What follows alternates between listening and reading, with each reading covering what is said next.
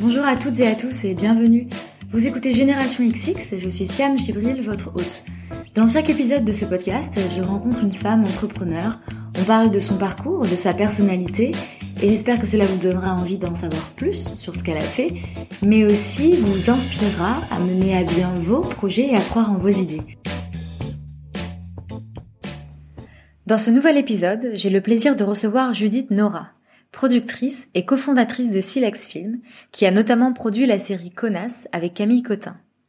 Parmi les projets sur lesquels travaille Judith en ce moment, il y a l'adaptation en série animée de la BD Les culottés de Pénélope Bagieux. Dans cet épisode, Judith nous parle de son métier de productrice, qui lui faisait envie depuis son adolescence. Elle nous raconte ses études à New York, ses premiers pas dans la production de films, et comment elle a ensuite voulu s'associer pour monter sa propre boîte de production. Judith nous transmet sa passion, nous parle de la place des femmes dans les films et séries qu'elle coproduit et de ses inspirations. Très bonne écoute. Bonjour Judith. Bonjour Siam. Merci beaucoup de me recevoir chez Silex. Bienvenue. La question par laquelle j'aimerais commencer, et qui, je pense, m'en dira pas mal sur toi, c'est qu'est-ce que tu voulais faire quand tu étais plus jeune? Euh, Je voulais faire ce métier qui est productrice, mhm. que je fais aujourd'hui. J'étais une très mauvaise élève à l'école et du coup j'ai euh, eu la chance via un, grand-père d'aller beaucoup au cinéma mhm. et de comprendre très tôt ce qu'était que le métier de producteur. De euh, très tôt, euh, il m'a offert les mémos de David Ozelnik, donc qui est un grand producteur américain et en fait, euh, le côté 50, euh, il me l'avait vendu comme ça, 50% business, 50% artistique. Je trouvais que ça me correspondait bien, et je me suis rêvée euh, sans très bien savoir par où commencer. Euh, dans la peau, en tout cas, de, de, de cette personne qui accompagnerait euh, des, des artistes. Je, je, je me suis absolument jamais imaginée réalisatrice ou finalement faire autre chose que productrice. Donc je l'ai, je sais pas si c'est mon grand-père qui m'a mis l'idée euh, ou si j'ai vraiment choisi au final. C'est, mhm. je vais peut-être commencer à me poser la question, mais euh, j'ai l'impression d'avoir euh, et aujourd'hui je suis tellement contente que j'ai l'impression d'avoir réellement choisi ce métier. Mais euh, ouais, je fais partie de celles qui ont su tôt et ça m'a sauvée parce que comme j'étais pas une bonne élève, eh ben j'avais un but et euh, et j'ai pu euh, construire euh, euh, mon, mon propre parcours, mon propre chemin pour pour pour pour y arriver. Et tôt, du coup, ça veut dire quoi? Mon chemin. Enfin, ça veut dire quand tu dis j'ai su tôt, c'est à 10 à 16 ans. À 16 ans, d'accord. Donc au moment de choisir ton orientation, quoi. Ouais. Euh, oui, mais c'était plus que ça parce que euh, j'ai compris oui, j'ai j'ai dû aussi euh, me projeter de qu'est-ce que ça voulait dire de vouloir euh, être productrice en France, par où on passait. Mmh. Mmh. Et en fait, euh, via euh, mon petit copain de l'époque, j'ai entendu parler d'une école de cinéma à New York. Et en fait, j'ai commencé à en parler à mes parents, qui ont pris ça hyper sérieusement et m'ont dit bah oui, si tu veux faire ça, il va falloir qu'on mette de l'argent de côté. Du coup, euh, faut que tu sois un peu sûr. Mhm. Et, euh, et j'ai dû assez assez rapidement en fait aussi euh, dire bah ouais c'est ça c'est ça euh, c'est cette école et puis c'était c'est NYU mhm. l'école la Tisch School of the Arts. Je me voyais pas du tout faire mes études en France. J'étais tellement complexée. Euh, je me voyais pas faire l'oral euh, de, de, la Fémis par exemple. Mais pourtant euh, alors je, je sais pas si les gens connaissent un peu les écoles de, de cinéma. Donc en France effectivement il y a la Fémis. Mais euh, Attends, la tige, c'est hyper impressionnant. Ouais, mais en fait, la tige, c'est sur euh, ce que tu as fait. D'accord. C'est sur ce que tu as fait et c'est euh, sur qui tu es. Vraiment, euh, dans des dossiers que tu as le temps de faire. Moi, j'ai, j'ai, j'ai mis quasiment deux ans à faire mon mmh. dossier pour. Ouais.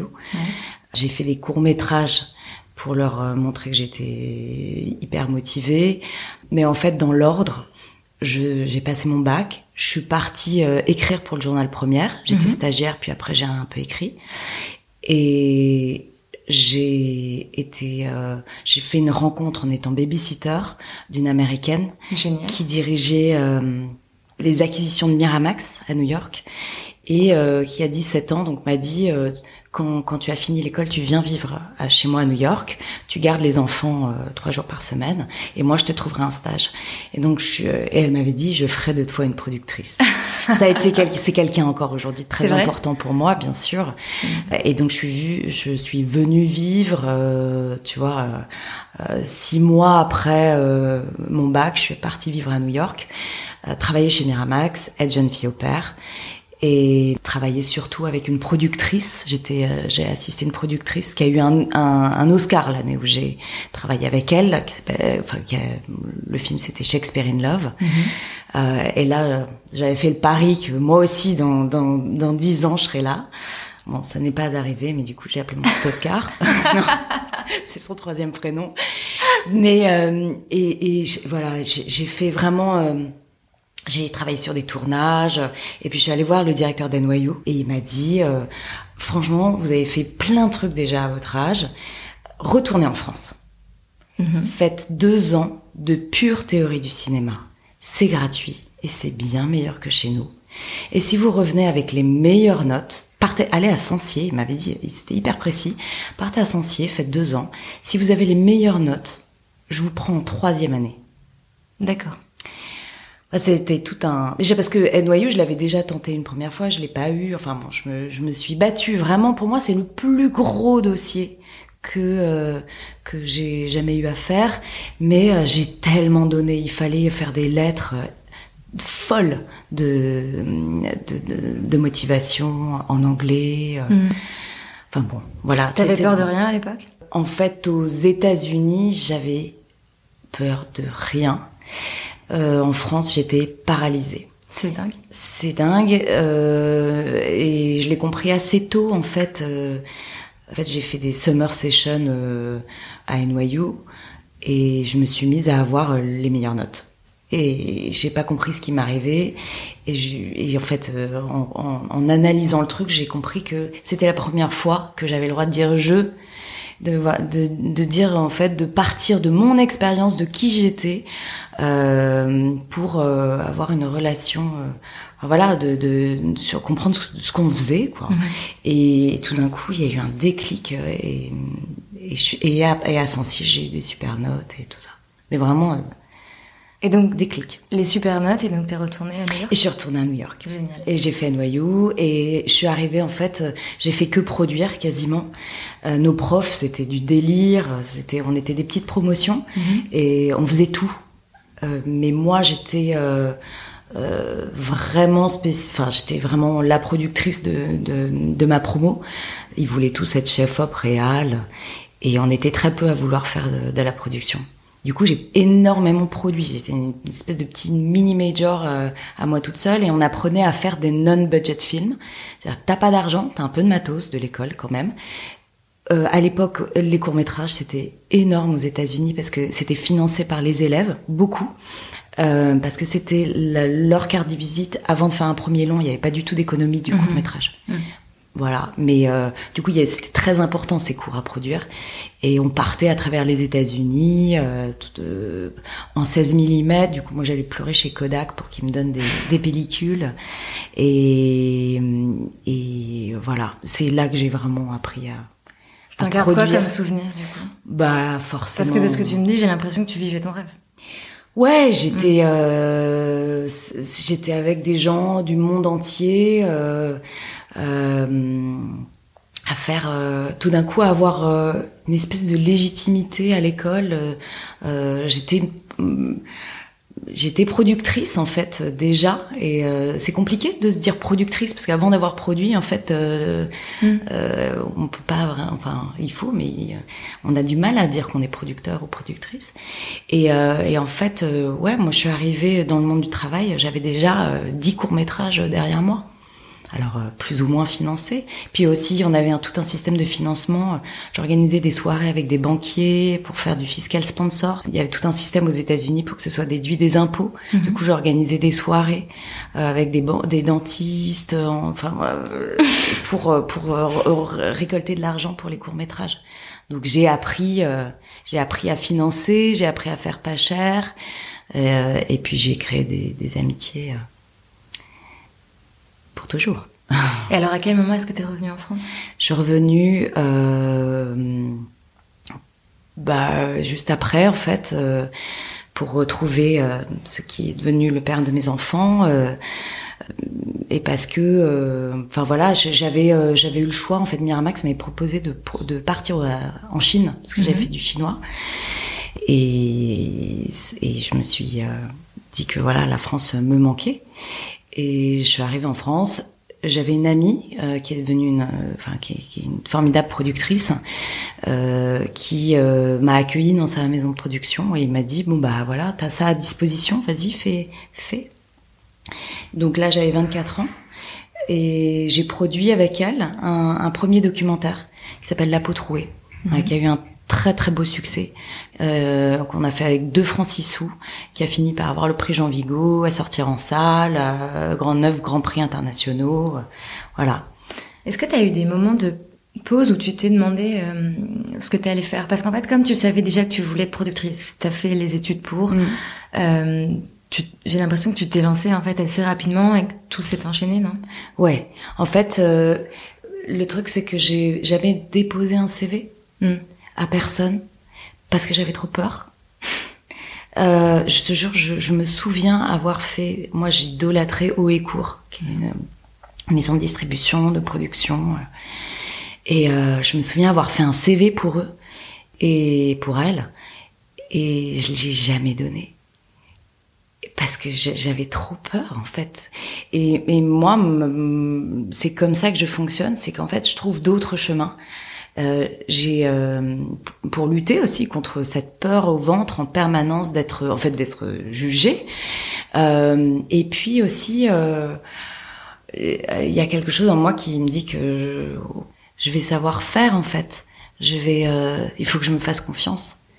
J'ai mis du temps à me faire confiance mais ben, enfin que ça, que soit plus une lutte mhm. euh, permanente. Mais si j'ai fait les choses beaucoup, oui, c'est parce que c'est c'était parce que j'avais peur souvent. c'est drôle. Du coup, tu t'es, enfin oui, tu t'es lancé alors que tu avais peur. Alors souvent, c'est le contraire bah qui se passe. En mais en fait, euh, si t'es, tu dois rien à personne si t'es si t'es maître de ton de ton projet. Euh, à part euh, ta relation avec euh, ton auteur, ton réalisateur, mais ça c'est c'est la base. Euh, en fait, moi, avoir quelqu'un au-dessus de moi, ça a toujours été compliqué. Et et je, je l'ai été après. J'ai chez Advitam, on était toute une équipe et et j'ai été hyper heureuse, c'était ma famille de cinéma, ils m'ont fait confiance, j'ai monté la boîte de prod, j'avais 25 ans. Euh, on a eu, euh, six mois plus tard, un peu plus, on a eu un premier film à Cannes, euh, que j'avais coproduit, un film mexicain. Euh, ah, ça s'est tout s'est fait un peu comme ça, euh, assez. ouais, la période de Ad Vitam, c'est cinq ans, et là j'ai vraiment coproduit des films étrangers. C'était Advitam, c'est une société euh, sublime société de distribution de films et de production de temps en temps. Et, et là-bas, euh, voilà, j'ai voyagé comme une folle et fait euh, euh appris ce que c'était que la coproduction et mais mais j'étais un peu seule aussi parce que eux ils avaient beaucoup à faire en distribution et, et puis à un moment j'en ai eu j'en ai eu marre d'être seule et donc, c'est là où tu as cofondé Silex Ouais, euh, c'est il y a eu euh, un enchaînement d'événements euh, et Priscilla donc Bertin qui est mon associée et Elisa Larrière qui est mon autre associée m'ont proposé à peu près en même temps. Priscilla Bertin a dirigé la fabrique de films, euh, le, le, pas, le, la production. On se connaissait depuis longtemps et ça faisait des, un petit moment qu'on prenait des cafés ensemble. Et on, on, se reniflait un peu. On se disait, bon, est-ce qu'on est qu'on a envie en même temps? On parle pas vraiment de la même manière des films, on va pas voir la même chose. En même temps, on s'aime bien, on est bien ensemble. Et puis Elisa, euh, l'arrière, donc elle qui était euh, chez MNP avant, Mathieu Kassovitz, qui avait produit euh, voilà des films de, de Lépine et Kerverne. Et elle, euh, elle, elle était venue euh, en renforce parce que à un moment j'ai eu deux films en post-production. Elle, finissait euh, Mathieu Kassovitz et elle est venue me m'aider à terminer un film en post-production. Et on a on se disait, on s'est dit, ah, on travaille bien ensemble. On est allé faire des négos et, et voilà, elles m'ont proposé en même temps. Et en fait, au même moment, j'étais enceinte de mon deuxième enfant j'allais accoucher et euh, je passais la fondation Lagardère. J'ai eu pour la bourse. Euh, oui, qui est une bourse pour avoir, euh, enfin pour les créateurs, pour les producteurs. ouais. C'est une bourse hyper importante et que j'avais en tête depuis longtemps. Et puis évidemment, j'ai déposé le dossier la veille, mmh. alors que ça faisait dix ans que j'y pensais. et du coup, j'ai tout écrit d'un coup comme ça. Et puis j'ai été finaliste, très très mauvaise à l'oral vraiment très mauvaise. Et, et puis c'est passé plein de trucs, voilà, je me suis sentie tout d'un coup boostée aussi par euh, ce deuxième enfant, me dire euh, quelle chance j'ai en fait. Là, j'ai deux enfants, j'ai 30 ans, plein d'énergie, des, jeunes femmes euh, talentueuses qui ont envie de, s'associer, et Ad Vitam qui me proposait aussi de, rester. Et du coup, je me suis dit, si je pars pas maintenant, je les aime trop. Si je pars pas maintenant, je partirai jamais. Et ça a été euh, compliqué à prendre comme décision ou pas tellement? Oh, il y a eu un petit événement. Euh, ma fille a eu un truc à la, à la naissance et en fait, euh, je me suis dit, je peux plus recommencer. je peux plus avoir quelqu'un au-dessus de moi. Hmm. Il y, a, y, a, eu ça aussi. C'est moi maintenant. C'est moi. C'est moi. C'est. Il faut que je me concentre sur mes priorités et, et, que je sois non plus plus en contrôle. Voilà. Et donc, tu lances ta boîte avec tes associés Ouais, il y a 8, euh, bien, 7 ans, 7 ans et demi. Comment tu fais pour trouver tes premiers projets? Alors déjà, je, suis partie d'Advitam avec un, un, long métrage mhm. euh, que j'avais développé et qu'on a produit en fait euh, très rapidement, enfin un an après, jour pour jour après avoir euh, lancé la boîte. On a, on est parti en production. On avait une obligation de réussite, c'est-à-dire que moi, euh, c'était plus facile financièrement. J'étais euh, avec quelqu'un qui pouvait. Euh, enfin, j'avais un toit. Mes associés, c'était plus compliqué. Enfin, on s'était donné un an pour réussir. Ça voulait dire quoi réussir? En fait, on s'était, on a, on a, pardon, on s'était donné un an pour commencer à toucher un salaire mhm. et trois ans pour se dire que on était, que la société était pérenne. D'accord. Et hum, en fait, ce qui a été très euh, nouveau, c'est que toutes les trois, donc on vient du cinéma et on vient, euh, on était un petit peu enfermés dans les lignes éditoriales des boîtes dans lesquelles on bossait. Et du coup, on a voulu exploser ça. Et la rencontre de nous trois, c'était ça. C'était exploser vraiment euh, les cinématographies qu'on avait, sur lesquelles on avait travaillé. Et hum, on a aussi très volontairement pour que les projets ne se cannibalisent pas. Euh, on a décidé qu'on allait faire euh, travailler sur différents supports. La télé, on connaissait rien. L'art, on connaissait rien. Le documentaire, euh, on savait pas qu'on allait monter un studio d'animation mhm. quelques années plus tard. Mais voilà, cette, cette envie d'éclectisme qui nous avait été beaucoup reprochée au début en nous disant mais en fait vous voulez tout. Mhm euh, eh bien, on l'a assumé euh, en disant, bah, vous regarderez notre ligne éditoriale au final, elle parlera pour nous. Et je crois qu'aujourd'hui, euh, c'est vraiment ce qui est intéressant, c'est que, ouais, c'est hyper éclectique ce qu'on fait, mais ça nous ressemble à toutes les trois. C'est, euh, c'est, c'est, évidemment que ce soit de l'art connasse, des, des œuvres d'art pour pour des pour la Biennale de Venise, des longs métrages. Euh, d'auteurs euh, pour des festivals de catégorie A. Enfin, ça, ça, ça nous ressemble en fait. Et euh, ouais, choisissez tout, c'est ce qu'on a fait. Et qu'est-ce qui te faisait tenir Qu'est-ce qui te motivait quand justement tu te prenais comme ça des critiques ou des gens qui qui voilà comme tu dis vous bah, dans la vie de d'une manière générale c'est c'est euh, et je le dis pas de manière revancharde ou mais c'est vous verrez Enfin, moi j'ai ce truc, mon grand-père revient là, j'y repense. Mhm.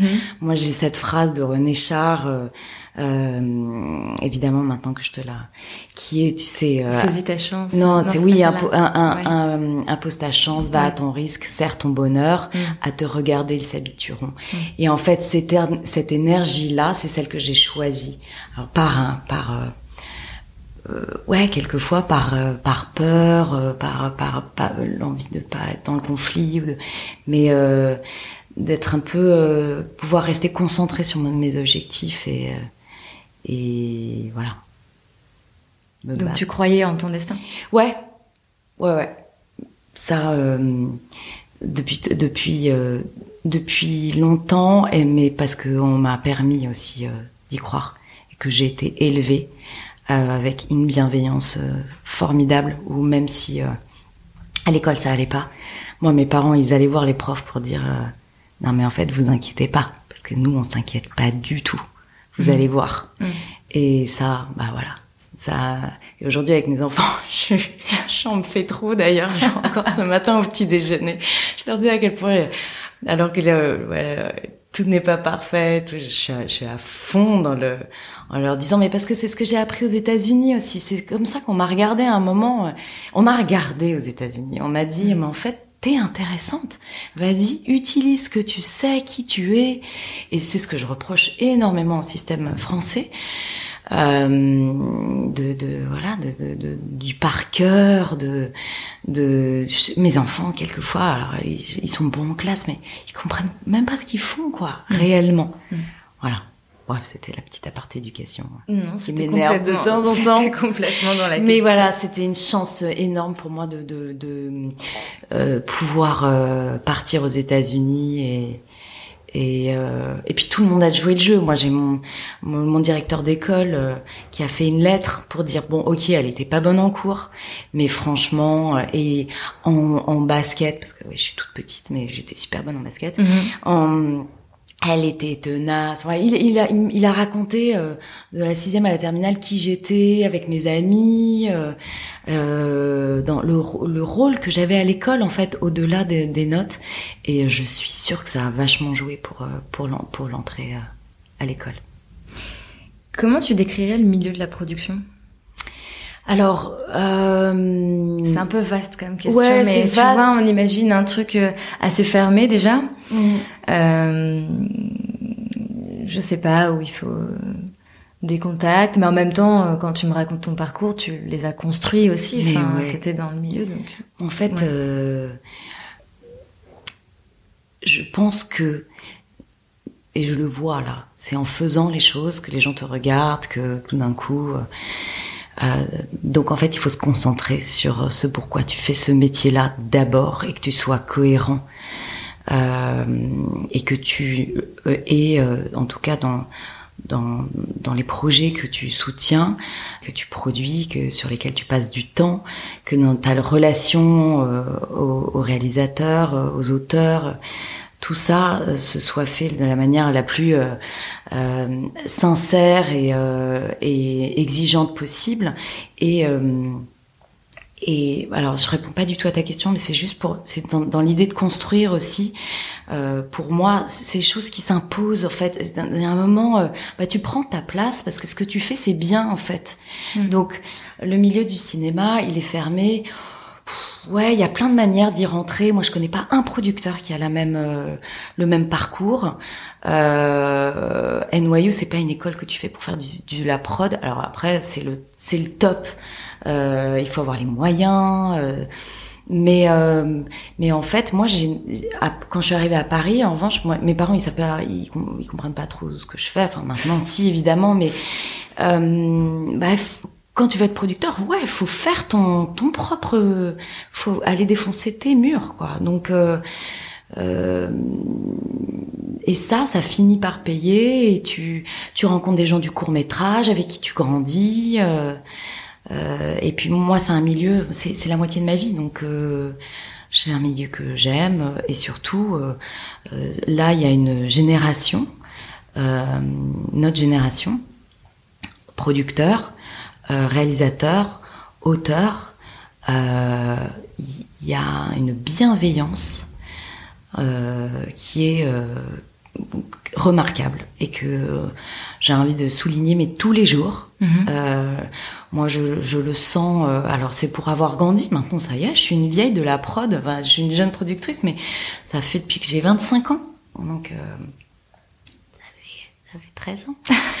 euh, mais euh, voilà, on a grandi ensemble. On passe son temps, on s'appelle, euh, on se fait lire nos trucs, on se file nos plans de financement, nos contacts. Et euh, alors, on, moi, je trouve ça tellement remarquable qu'en fait, euh, j'ai lancé un, petit euh, avec Priscilla, mon, mon associé, un petit manifeste euh, qui s'appelle la SAM, la Société d'admiration mutuelle. Et en fait, euh, on, je propose, on propose à des producteurs amis sur certains projets de mettre en commun nos moyens, nos réseaux, nos compétences et de produire ensemble et, et là, on commence à avoir nos premiers projets SAM. C'est un, c'est un label, hein, tu vois. Mhm. c'est, juste, mhm. en fait, c'est, c'est pour dire aux producteurs, euh, faisons alliance. Parce qu'aujourd'hui, c'est ça la survie. On ne regardons pas que oui, les financements s'amoindrissent, que tout est plus compliqué, que, que plus rien ne rentre dans les cases, que mais euh, faisons alliance et euh, réfléchissons ensemble euh, à euh, voilà comment on peut un peu trouver nos chemins, des financements, être un peu artistique aussi, mhm. parce que la production c'est aussi un métier artistique, mais être créatif.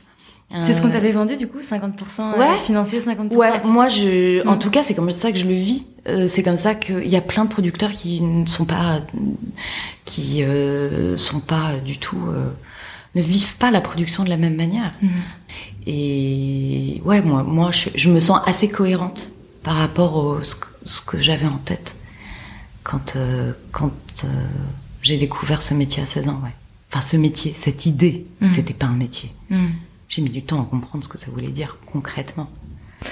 On n'a pas encore parlé du, du, type de film et de programme, parce que comme tu disais, finalement, tu t'es étendu à plusieurs euh, médias que tu produisais. Moi, j'ai remarqué qu'il y avait beaucoup de femmes. Mm. Euh, j'ai aussi euh, regardé ton Instagram parce que je, je stocke un peu les gens avant de les rencontrer. Mais parce que je t'ai accepté. Parce tu que mon compte est privé. C'est vrai, c'est vrai. Ouais. Euh, il y a beaucoup de femmes aussi. Je voulais savoir qui étaient ces femmes? Qu'est-ce qu'elles t'inspirent? Ouais. Est-ce que c'était une volonté de les inclure dans ton line-up? Et alors attends, encore une question. Euh, on parlait juste avant de commencer le podcast de, de, de ce truc de s'identifier à des femmes. Mm. Est-ce que tu, sens, tu te sentais euh, une, une volonté, une responsabilité de mettre plus de femmes à l'écran? Je je sais pas. Dis-moi. Non, euh, très sincèrement, euh, je pense que on, on, a mis du temps à le euh, formuler, à le. Au sein de Silex, c'est compliqué entre et euh, à la fois ma vie personnelle et euh, et Silex. Euh, je pense qu'il y a eu des, des moments. Euh, enfin, on a. On a grandi ensemble. Euh, on a vu, aussi, enfin, on a eu de plus en plus de modèles. J'ai pas l'impression d'avoir été aussi sensible, enfin j'ai été sensible très tardivement à la place des femmes, je trouve, par rapport à euh, au, au, parcours euh, que j'ai. Euh, je pense que c'est quelque chose que je, par exemple, j'ai mis du temps à dire je suis féministe. J'avais l'impression que c'était un gros mot, mm. mais j'étais dans un modèle, euh, tu vois, hyper euh, un, un, peu voilà, euh, de, un peu classique. Et, euh, et puis j'ai un peu tout fait exploser dans ce modèle. Et, euh, et Silex, c'est ça aussi. À un moment, on a, on a, on a dû se réinventer. Euh, et, et, on, on s'est rendu compte que, bah ouais, progressivement, en fait, euh, euh, on allait vers euh, quand on avait le choix, on, a, on allait vers les femmes. parce que parce qu'il y avait moins d'ego. C'était plus facile pour nous en fait. Euh, là, je pense à un projet en particulier euh, qui est Les Aventuriers de l'art moderne, euh, la série 6 x 52 écrite par Dan Frank. Euh, là, on voulait mettre des femmes, évidemment. Alors attends, parce qu'il faut il faut que je te parle des projets, sinon ça n'a aucun sens que je raconte. en fait, par exemple, bon, Conas, ça c'est Connasse, donc euh, la série, puis le long métrage, ça c'est euh, mon associé Priscilla qui va dire je veux absolument qu'on fasse un programme court. Il y a un bref, mais nous on le veut euh, au féminin. Et donc elle est allée chercher les auteurs. voilà, tout ça c'est fait. c'était une impulsion de producteur au départ. Et donc c'était que des femmes au final ce projet-là. les aventuriers de l'art moderne. Donc ça c'est un livre que j'ai lu quand j'avais 15 ans. Et ça, euh, donc je suis allée voir Dan euh, à 30 quand on a monté Silex. Et les filles en plus avaient euh, adoré les livres. Et, et, là, dans le process d'écriture, on s'est rendu compte que c'était quand même un homme qui racontait l'histoire de tous ces artistes. Donc ça raconte de 1900 à la Libération. Euh, c'est une saga sur euh, euh euh, Picasso, Soutine, Apollinaire et comment ils ont cohabité, aidé, s'aider entre eux et tout ça. Et on s'est rendu compte que c'était raconté par un homme, qu'il n'y avait pas tellement de femmes que ça. Et du coup, on a mis une armada de femmes en face. Il y a trois réalisatrices, trois productrices euh, c'est une femme qui raconte, tout ça on l'a imposé à Arte. Donc en fait on a commencé à se rendre compte de l'importance que ça avait. Mais voilà, c'est venu petit à petit. Mhm. C'est vraiment, et c'est comme dans ma vie perso. Mais maintenant, une fois en fait qu'on est conscient de ça, mais ta lecture du monde, elle oui, oui, tu peux pas retourner en arrière. Impossible. Mhm. Et du coup, quelquefois, je me, j'essaie de me réfréner. cest tout m'énerve maintenant. Je suis devenue, si je m'écoutais, mais je serais sur mon compte Twitter, mais en permanence à, à, m'indigner, à m'indigner. Et en fait, euh, je suis toujours, en fait, maintenant, je, je, me sens entre deux. C'est-à-dire que je, j'ai, j'ai la, être productrice, c'est être porte-voix. C'est-à-dire que moi, j'ai un outil mais formidable. Je suis consciente de ça donc il faut, j'ai une responsabilité, il faut que que je réfléchisse à voilà comment, euh, qu'est-ce qu'on va en faire. Et et ça ça arrive du coup à à l'actualité du moment qui est culotté, euh, donc qui est l'adaptation de des deux tomes de Pénélope Bagieux, absolument euh, succès euh, succès magnifique en édition. Mm. Et à l'international en plus. ouais, oui, oui, à l'international, ça, commence bien mm. sûr. Euh, et en fait, euh, donc Pénélope raconte dans deux tomes le portrait de femmes qui ont eu des engagements, des, des destins, euh, des combats exemplaires et qui que l'histoire a, a visibilisé. Notre travail là est, évidemment de les réhabiliter. Elles auraient dû être nos héroïnes. Voilà, on va faire une animation 30 fois 3 minutes 30 fois 3 minutes, ouais, pour France Télévisions. Super. Ça résume bien euh, là où on en est mm. euh, dans, dans notre envie, à la fois de toucher un public, euh, un grand public, puisqu'on est très conscient du marché. On fait pas les choses euh, pour que ce soit voilà, on fait pas des choses dans notre coin. On a une conscience de l'argent. On, on, on, est euh, indépendante et euh, enfin voilà, on a besoin de gagner nos vies. Et du coup, c'est cet équilibre euh, entre choix des projets. Euh, on n'en fait pas trop non plus. On essaye d'être... Euh, tu vois, les aventures de l'art moderne, c'est quatre ans de travail. Mhm. Là, on fait la suite dans notre studio d'animation Angoulême. C'est euh, 4 fois 52 minutes totalement en animation. C'est l'animation traditionnelle. Et là, on a notre planning jusqu'à 2021. Donc c'est des ouais, c'est des folies en fait mhm. de mais du coup euh, c'est on a le temps et le temps, c'est ce qui est le plus précieux hein, en production. Qu'est-ce qui t'inspire? Euh... Là, c'est compliqué quand même. Oui, mais je, pose des questions hyper... Ouais, non mais... Large. Ouais, ce qui m'inspire euh, euh, en ce moment... Euh, ouais, tu parlais de, de femmes tout à l'heure. Euh, c'est vrai que j'ai une j'ai la chance d'avoir d'être entourée de de, de, de, beaucoup de femmes, euh, que ce soit dans ma famille ou dans mes amis, euh, qui à chaque fois que je les vois euh, me donnent dans ce qu'elles me racontent, de là où elles en sont, de justement de comment elles gèrent leur vie, comment elles, comment elles, elles se battent dans leur travail. Et, franchement, c'est une, force euh, pour moi euh, énorme. Mais vraiment, j'ai des exemples de femmes autour de moi, exemplaires, euh, de, que ce soit mes grands-mères, elles ont tous des parcours fous. elles, c'était des femmes très qui ont, qui ont, ouais, eu des des destins professionnels, euh, euh, qui ont des histoires d'amour incroyables, euh, qui ont voyagé à travers le monde, euh, mes tantes, ma mère, enfin, c'est franchement, j'ai j'ai qu'à partir de là, enfin, tu vois, c'est la base, ma base, c'est ça déjà. Mhm. Donc c'est une chance folle. Et après, je me suis fait des amitiés depuis en gros, maintenant, la sixième, bah, j'ai j'ai des copines. Euh, puis je suis partie vivre à New York, donc j'ai mes, mes bandes de copines un peu différentes qui se connaissent maintenant. Mais euh, euh, ouais, mon Instagram c'est elle.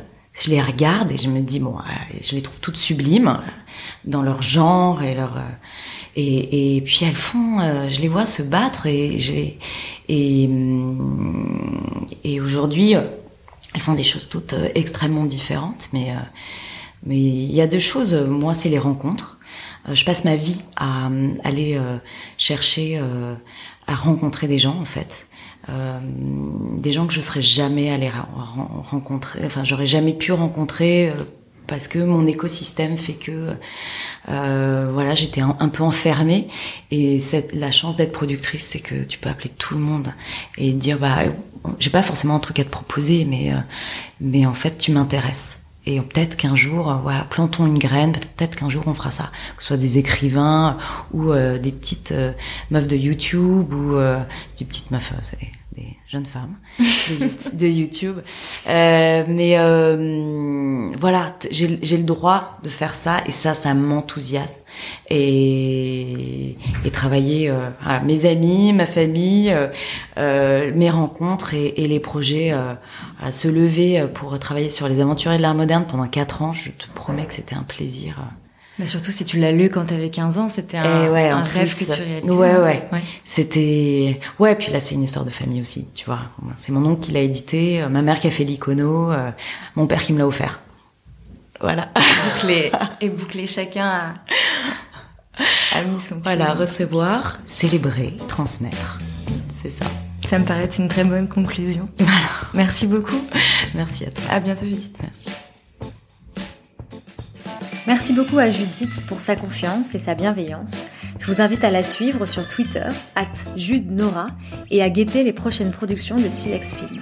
À ce propos, si vous ne connaissez pas encore Les Culottés, la BD qui sera adaptée à l'écran par l'équipe de Judith, n'hésitez pas à la lire, et je vous invite aussi à vous rendre à l'exposition du même nom, à la galerie Barbier et Maton du 3 novembre au 2 décembre à Paris.